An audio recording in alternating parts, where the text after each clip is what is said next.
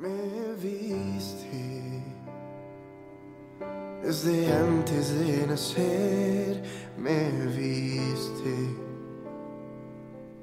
Cada paso que yo di lo viste. Y aún así me dices, ve, ¿quién soy yo? ¿Qué que tal amigos? Sean bienvenidos una vez más a este su podcast favorito, Camino a la Santidad. El día de hoy, eh, bueno, eh, primero que nada quiero decirles que estaba en un dilema sobre eh, qué santa presentarles en este episodio. Y eh, bueno, estaba entre la santa que recordamos el día de hoy, alguien muy importante, doctora de la iglesia y copatrona de Europa, Santa Catalina de Siena.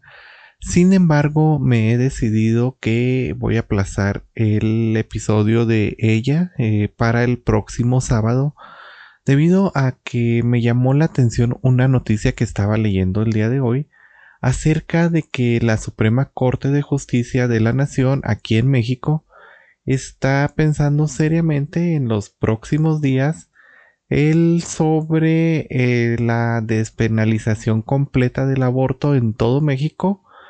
Y bueno, pues esto conllevaría a algo que lamentablemente pasa en los Estados Unidos, que desde que se despenalizó el aborto, se han realizado un exterminio legal de más de 60 millones de bebés dentro del vientre materno. Y bueno, pues aquí en México, aunque ha sido una batalla dura, aunque ha sido un dilema, aunque se ha estado trabajando a favor de la vida, bueno, pues me topo con esta noticia en la que estamos viendo cómo las autoridades, aún viendo que el pueblo mexicano pide claramente la protección del derecho a la vida y también la protección de las madres eh, durante el embarazo, la adopción, entre otras ac- acciones. Eh, bueno, pues aún así se está trabajando mm, sobre esto y se está planteando seriamente el despenalizar el aborto en México. Entonces, bueno, me llamaba mucho la atención esto relacionado a la santa que veíamos el 28 de abril, Santa Gina Breta Moya.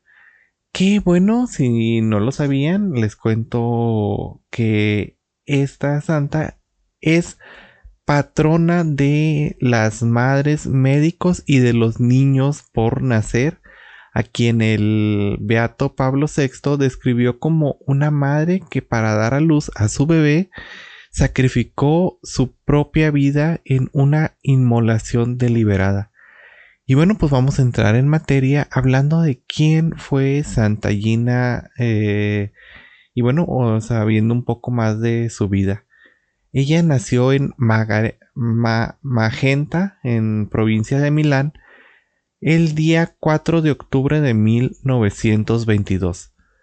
Eh, a los que nos escuchan de España, bueno, pues un saludo con esta santa de allá de por sus tierras. Eh, bueno, eh, desde su infancia ella acoge grandemente el don de la fe y la educación cristiana que recibe de sus padres. Considera la vida como un don maravilloso de Dios, confiándose plenamente en la providencia y la convidencia de la necesidad y la edificación de la oración. Eh, eh, convencida ella de que es muy necesaria la oración dentro de nuestras vidas. Durante los años en los que ella estudia la universidad, eh, se dedica con gran diligencia a los estudios y esto se traduce en su fe en un fruto generoso de apostolado en la acción católica y en la sociedad de San Vicente de Paul, dedicándose de esta manera pues a los jóvenes y al servicio caritativo con los ancianos y con los más necesitados. Habiendo obtenido el título de doctor en medicina y cirugía en 1949 en esta universidad de Magenta, este, eh, perdón, en la Universidad de Pavia abre en 1950 un consultorio eh, ambulatorio en el municipio vecino a Magenta. Después, en 1952, se especializa en pediatría en la Universidad de Milán y en la práctica de la medicina presta una especial atención a las madres y a los niños, así como a los ancianos y a todos los pobres que se va encontrando. Su trabajo profesional eh, se considera, lo consideraba ella como una misión y esto no le impedía dedicarse más a la Asociación Católica intensificando su apostolado entre las jovencitas. Se dedica también a sus deportes favoritos que era el esquí y el alpinismo encontrando en ellos una ocasión para expresar su alegría de vivir y recreándose en el encanto de la creación. Eh, bueno, ella pasa el tiempo, este, y haciendo oración, rezando, pide conocer la voluntad de Dios de qué es eh, por dónde la llama. Entonces ella llega a la conclusión de que Dios la está llamando al camino del matrimonio y ella llena de entusiasmo se entrega a esta vocación con una voluntad firme y decidida para formar una familia que sea verdaderamente cristiana. Conoce pues al ingeniero Pietro Moya y comienza este periodo de noviazgo que tiene un gran tiempo de gozo y de alegría profunda en la vida espiritual, la vida de oración y la acción de gracias al Señor.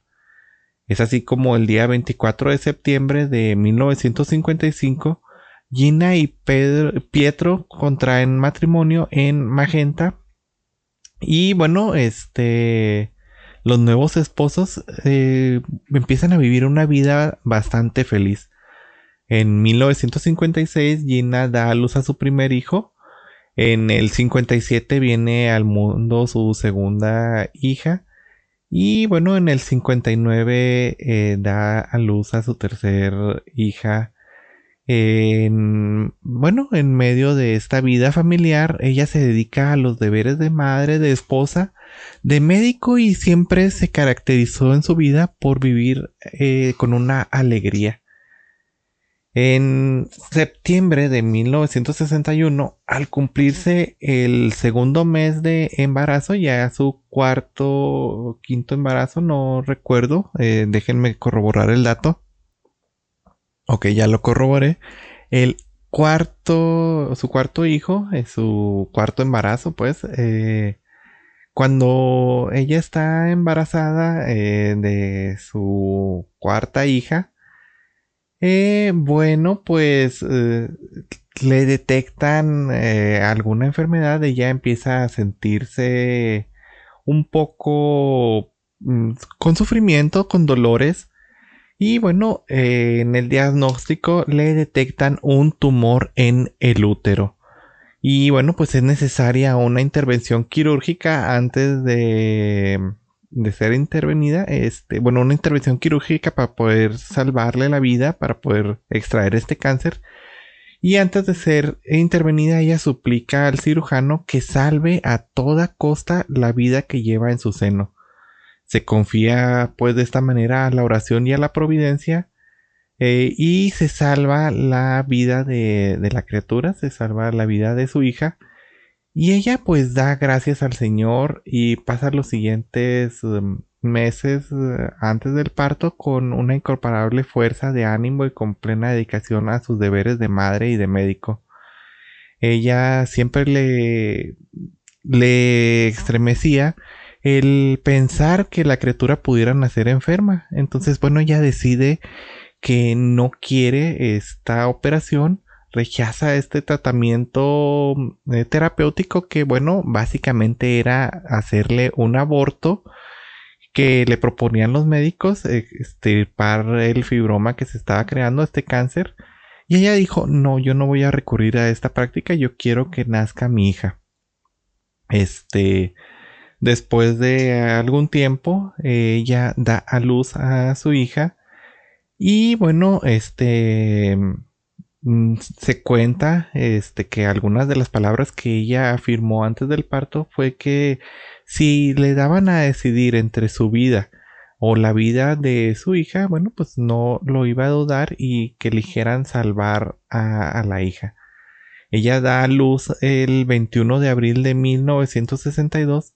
Sin embargo, no queda bien después de esto y este el 28 de abril con fuertes dolores eh, repitiendo siempre con una voz en su con sus palabras eh, en su voz, eh, repitiendo ella, Jesús te amo, Jesús te amo, parte a la casa del Padre con 39 años de edad. Ella pues fue canonizada por San Juan Pablo II en el 2004. Y bueno, pues eh, se cuenta que mm, sus funerales fueron de gran manifestación, llena de emoción profunda y de fe y oración. Y bueno, pues eh, actualmente reposa en el cementerio de Mesero a 4 kilómetros de, Magenta. Em, bueno, ¿qué nos enseña Santa Gina este, al respecto? eh, que, nos enseña sobre esta entrega que ella hace para salvar la vida de su hija. Eh, primero que nada, su gran amor por la vida, su gran amor por respetar esto. Y este, eso nos da a entender que ella, aunque pudo salvar su vida mediante un aborto, decidió preservar primero la vida de esa criatura. Algo muy importante que muchas veces em, por motivos políticos, bueno, los que están en el poder no logran ver esta importancia tan grande de la vida.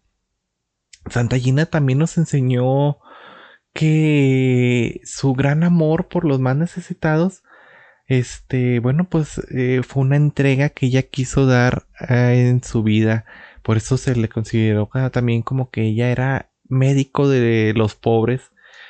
Su gran amor eh, desde muy pequeña por la Virgen María la llevó a siempre ver con estos ojos maternales ella siempre confió en la dulce Madre de Dios y siempre tuvo la certeza que jamás la abandonaría en ningún momento. Eh, nos enseñó también que ella, eh, bueno, con su matrimonio, esta es otra manera en la que podemos llegar también a la santidad.